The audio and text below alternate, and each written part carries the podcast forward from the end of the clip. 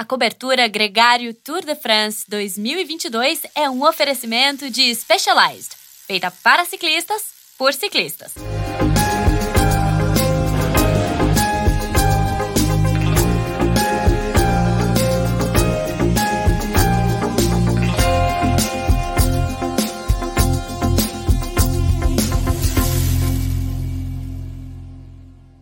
Olá, sejam todos muito bem-vindos. Está começando a nossa cobertura Tour de France Gregário Specialized. Eu sou o Leandro Bittar, é um grande prazer estar aqui ao vivo com vocês. São 5 horas e um minuto. A gente está aqui no ar para falar da primeira etapa do Tour de France, um contrarrelógio de 13 quilômetros que rolou na Dinamarca, sob chuva, sob imensa torcida que foi à rua acompanhar é, essa estreia da competição lá na Dinamarca. Serão três etapas por lá e uma vitória surpreendente quando a gente achou que estava tudo resolvido, que um belga ia liderar o Tour de France é, nesse primeiro dia. Um outro belga chamou a atenção, roubou a cena. Yves Lampaert, da Quick Step, é o vencedor da primeira etapa e também o primeiro camisa amarela.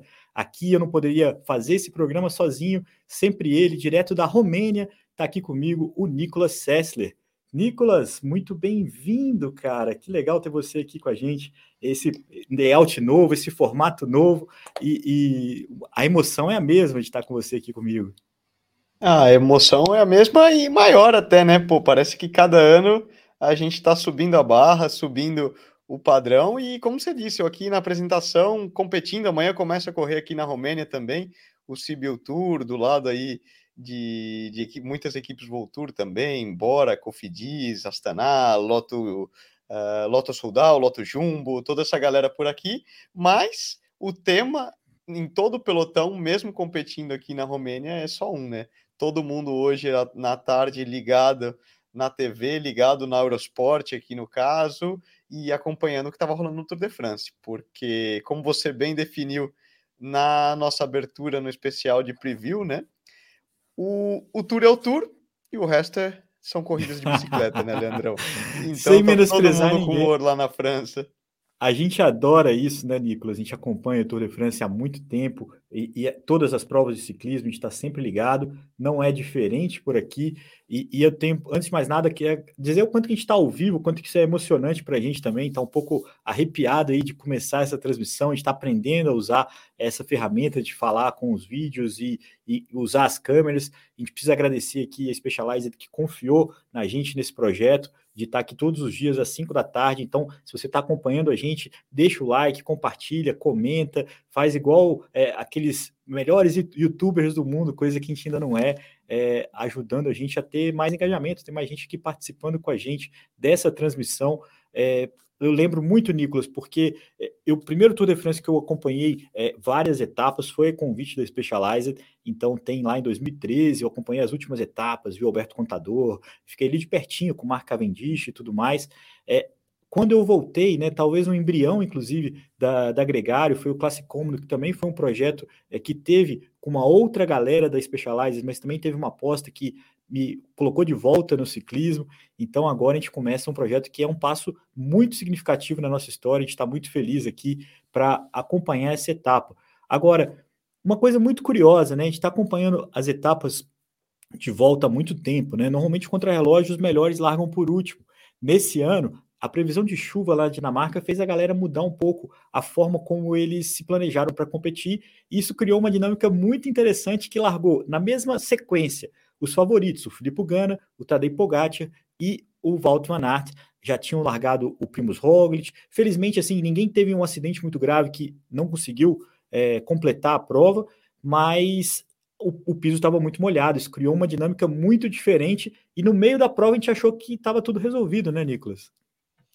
É, foi uma dinâmica diferente na medida que o que acontecia, né? Existia a previsão de possíveis pancadas de chuva, tipo a pancada de verão, né?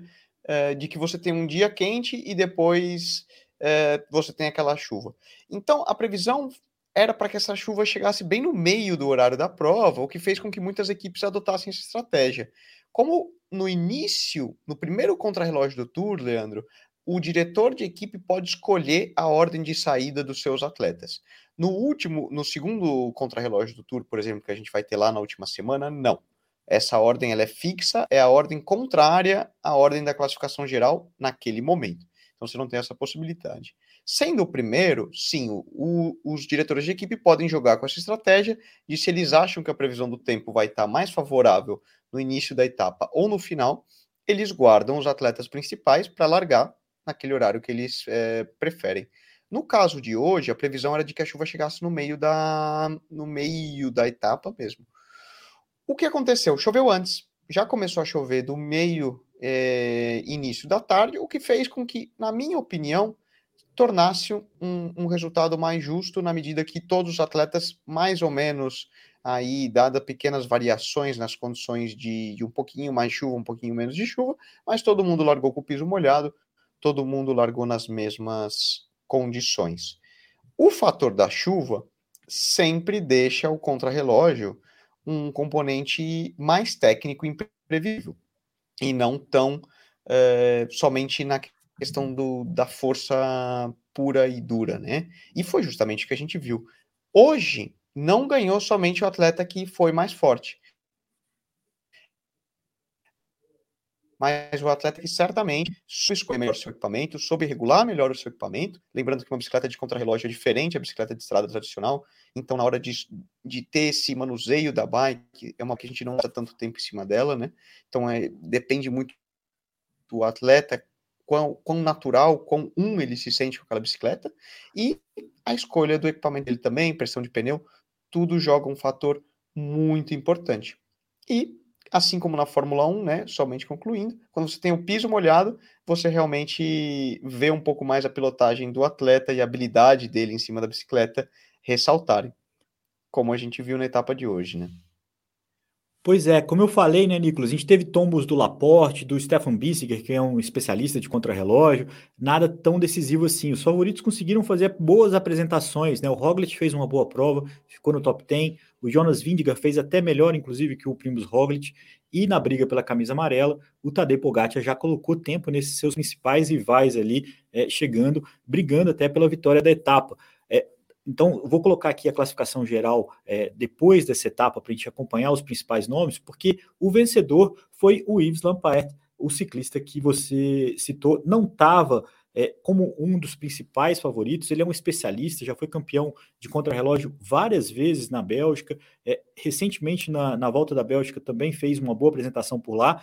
E, curiosamente, no último final de semana, ele foi superado pelo Henk Evenepoel é, no título de campeão belga. Ele estava usando a camisa de campeão belga até a última semana, acabou cedendo ela ao Renko, e a Quickstep optou por não levar o Renko ao Tour de France. A gente lembra que eles também deixaram de fora o, o Cavendish, que venceu quatro etapas no ano passado, e também o Juliano Alaphilippe, que não estava plenamente recuperado do acidente que ele sofreu na Liège. O time entrou na prova sem suas três principais estrelas e acabou que a grande estrela é a do Lefebvre, que conseguiu colocar é, o Lampard na prova e alcançar um resultado é, brilhante para essa equipe Quick-Step que vai liderando o Tour de France e assim logo no primeiro dia. É, eu acho que. Confesso que inesperado, viu, Leandro? Quando a gente assistindo aqui na equipe, por exemplo, e a gente viu essa passagem né, da sequência, que curiosamente largaram é, Filipe Gana, Wout van Aert e Tadej Pogacar, um atrás do outro, separados por um minuto, né? Então, em três minutos, você tinha os três principais favoritos da prova. Vanderpool já liderava a prova mais cedo, ele que foi um dos, largou, vamos dizer, na primeira leva, já vinha liderando. Até uma curiosidade, Leandro, para a gente que, que gosta de número, eu estava dando uma olhada no, no Strava e eles têm um segmento para o contrarrelógio, né? Certinho. E os dados do Strava do Vanderpool, eles mostram que para 15 minutos, mais ou menos aproximado aí o tempo dele, ele fez uma potência média de 427 watts com um pico de 1236. Então, para a galera que pedala e já está um pouco mais naturalizada com o medidor de potência, com os watts, ou mesmo você que vai na bike de spinning e faz seu treino de spinning na academia de vez em quando, experimenta colocar 400 watts e, e, e, vê, e veja quantos segundos você consegue segurar é, para você ter uma média disso que foi essa que foi a potência média do Vanderpool num piso molhado, num contrarrelógio extremamente técnico, onde você tem que parar de pedalar vários momentos, né, para fazer as curvas, desacelerar, reacelerar. Então, daí você tira uma base realmente da, da potência que eles aplicam. Mas voltando Vamos então à só... descrição da prova, né? Fala, Deixa Leandro. eu só valorizar a galera que está comentando aqui com a gente, porque o Ítalo Souza está perguntando o que a gente acha que vai ser uh, o papel do Vanderpool nessa, nesse Tour de France. Comentem aqui também, deixe seu comentário, interaja com a gente. A gente, vai, a gente precisa muito de vocês nessa transmissão. Esse comentário do Ítalo é muito legal, Nicolas, porque o Vanderpool ele é uma referência, inclusive um contraponto ao o Walt Van Aert. Ele disse que não vai brigar pela verde, é claro que ele não briga pela classificação geral, e pelo perfil da equipe dele, apesar do Jasper Philipsen sim ser um cara que pode brigar pela verde, está muito forte, deu para ver isso na, no Belgian Tour, é, um, é uma equipe que vai bagunçar as etapas. Eu acho que a minha principal expectativa é que o Walt Van Aert seja protagonista, é, causando aí um certo desconforto no pelotão, porque ele não, não briga por nada, mas ao mesmo tempo briga por muita coisa. Eu acho que essa é a minha impressão, não sei qual é a sua, mas é, é, acho que o, o, o depois é sempre protagonista, acho que não vai ser diferente. E assim como o Walt Van Aert, né? Você trocou aí os nomes. Assim na, como o Walt Van Aert, sem dúvida. Na, na, na, corneta, mas eu acho que a, a, a, conclusão é a seguinte: tanto o Walt como o Vanderpool, como o Mads Pedersen, né? Quando você colocou na tela, ressaltar também o dinamarquês que foi sexto, lembrando que a gente larga na Dinamarca, então ele certamente tinha muita vontade eu acho que eles entram nessa primeira semana muito fortes, com um pico de performance, todos visando uma tentativa de se vestir de amarelo e ficar o maior tempo possível com a camisa de líder. Porque vamos lembrar, Leandro, uma camisa amarela, o Maillot John, você levar ele por que seja por um dia, significa muito. Traz um retorno, uma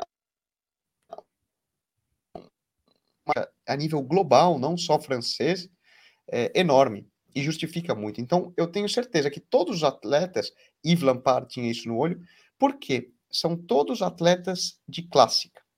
São todos atletas que a gente vê brilhar na Paris-Roubaix. Lembrando, Yves Lampard foi aquele cara, para quem se lembra, na Paris-Roubaix ele estava no primeiro grupo, ele tomou um tombo no espectador, que ele bateu na câmera do cara e saiu voando, é, terminando, eu, não, eu acho que era o Carrefour de Larpe, né? E é, logo ao terminar o, o Carrefour, ele saiu, exato, ele saiu voando. E, e são todos caras especialistas de clássica.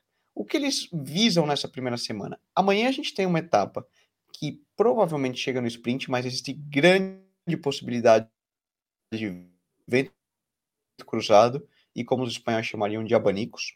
É, então, o mapa aqui da etapa para ajudar ventos, a visualizar. É, é Exato. A gente não vê aqui, eles passam em algum momento numa ponte, Leandro, de 18 quilômetros, que é das maiores pontes suspensas do mundo. Está entre as maiores do mundo, tem algumas maiores na China, mas está eh, entre as maiores do mundo. E o que a gente falou disso no preview, né? 18 quilômetros de ponte, o que significa? Uma ponte sempre é um canal. O vento entra de um lado ou do outro.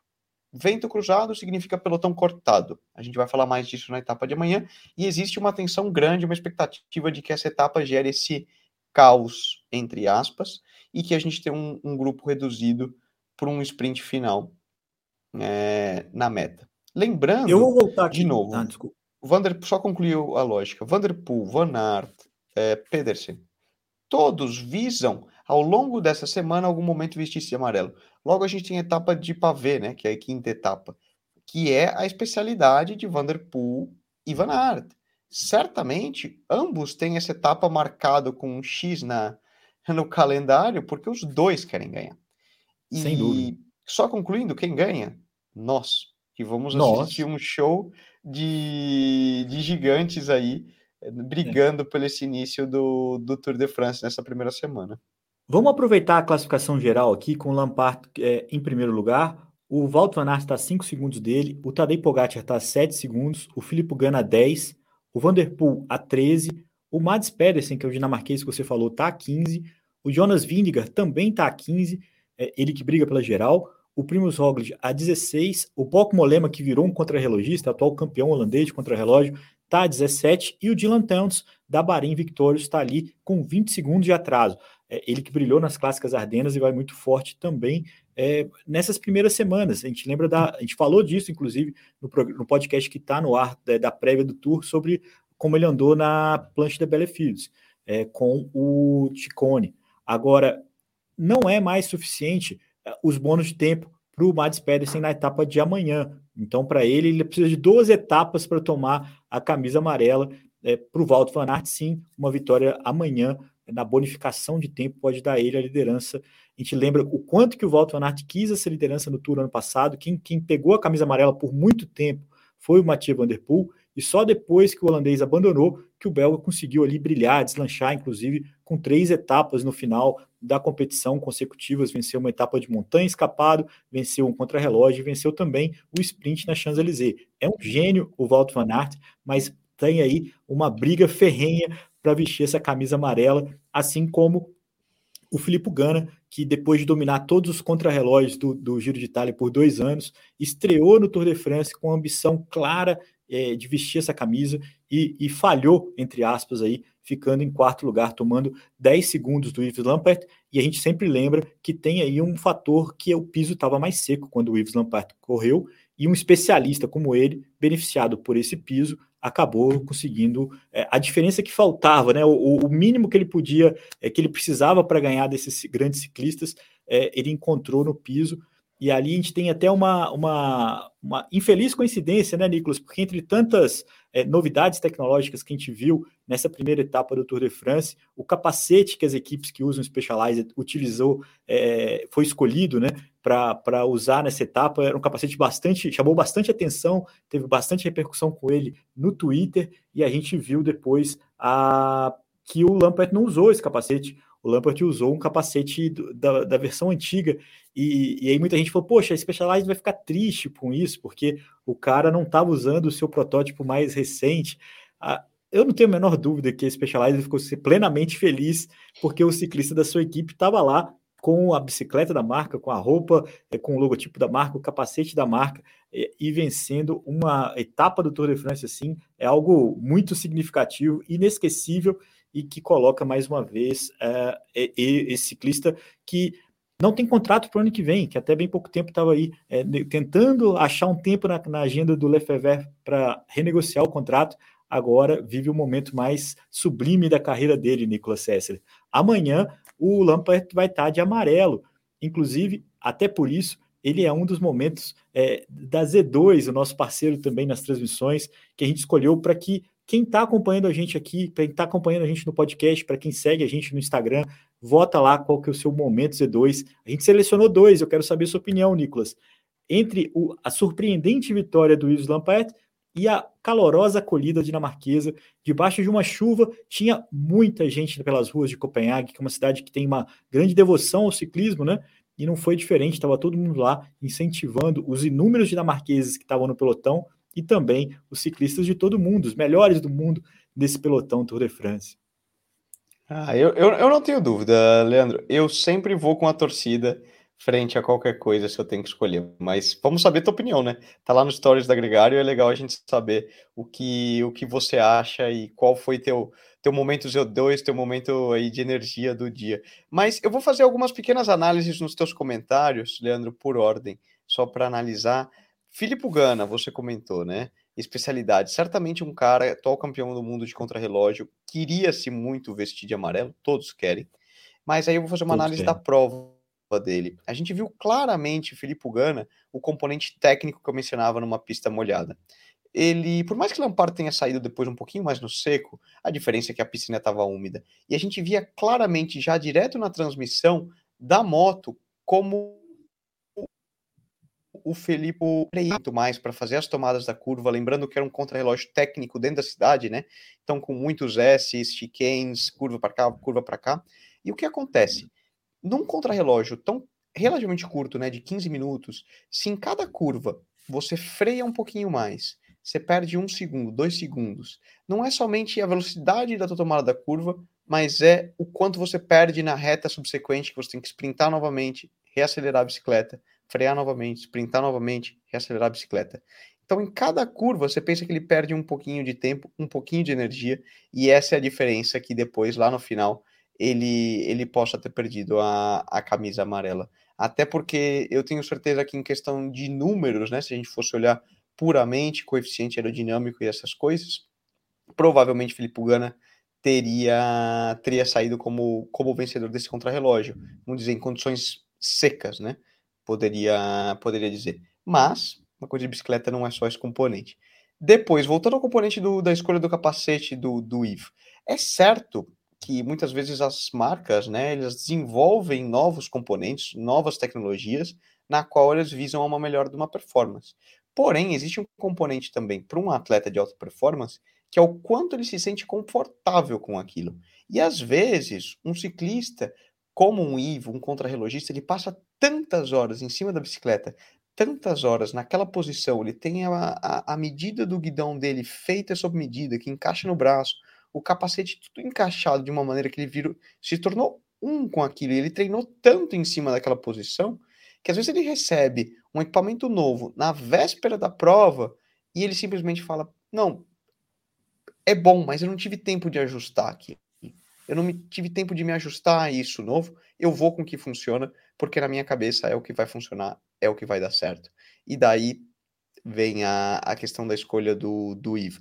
Alguns casos, né, existe uma demanda contratual do, do patrocinador que fala, olha, você tem que usar isso aí, não quero nem saber se você gosta ou não, você tem que usar. No caso da Specialized, a gente vê que não, né, porque foram outros, a gente viu diversos atletas, eu reparei, por exemplo, Leonard Kamna, da Bora, também usou o capacete antigo, e, e a Bora também anda de Specialized.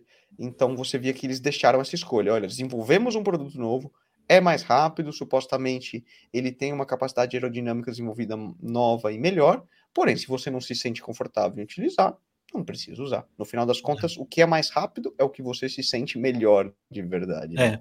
É, é quase que o slogan da marca, né? Eu só citando isso porque na experiência que eu tive com eles lá, é, eu acompanhei de perto como a Specialized tem uma equipe de ex-ciclistas que ajudam os caras a, a, a, se convencer de que aquilo é legal, é melhor para ele usar, porque de fato, principalmente os grandes nomes, eles não fazem esse tipo de mudança, a não ser que eles estejam convictos de que aquilo vai ser efetivamente melhor.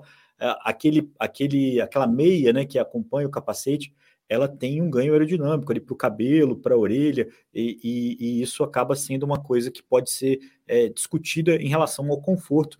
Imagino até que em alguns momentos o, o quesito calor também vai ser é, discutido na hora de usar esse capacete ou não. Tá lá, é uma opção para eles e, e, vale muito a pena. Agora, é, Nicolas. É, componente, só para concluir a lógica, que o componente tecnológico, componente de evolução do equipamento, é excelente. Mas existe um componente no fator da performance humana, Leandro, que se chama mente. E, e, existe até um dito, né? If you think you're gonna fail, you probably will. Se você Sim. pensa que você vai falhar, você provavelmente irá. É, é, é meio caminho andado para o desastre. Então, se a pessoa. Se, e isso eu te falo de ciclista.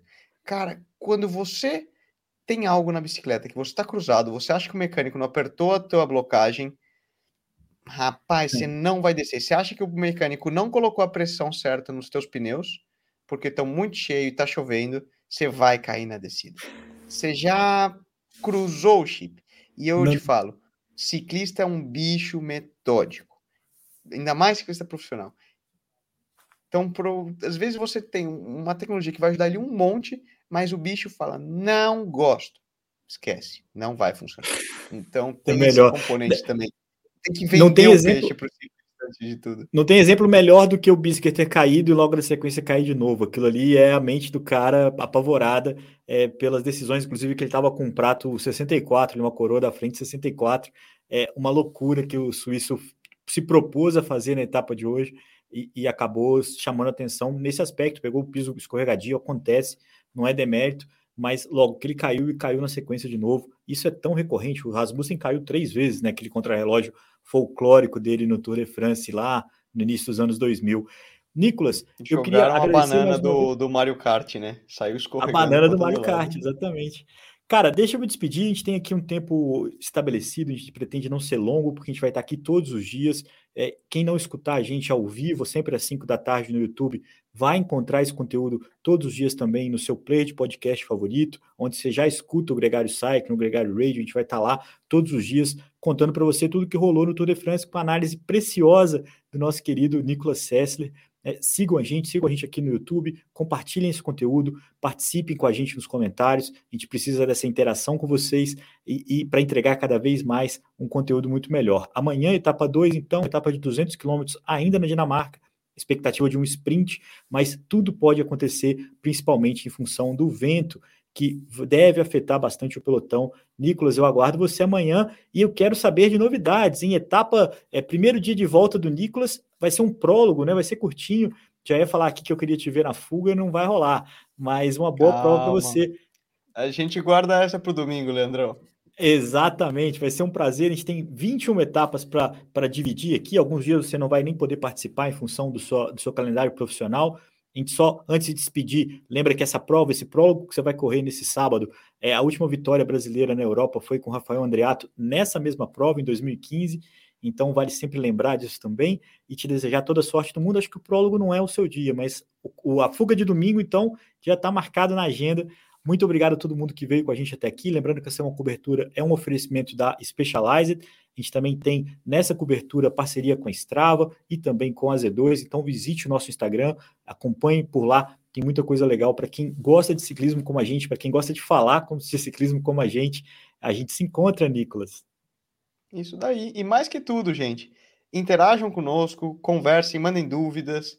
Não, não deixem de perguntar o que vocês querem saber ao longo desse mês, porque a gente vai estar com vocês e o que a gente quer é trazer esse entretenimento, trazer essa curiosidade, trazer esse know-how de coisas que às vezes são difíceis de, de encontrar e que você siga com a gente durante todo o mês e, e aprenda, né? Afinal de contas, é também o conceito dessa disso tudo.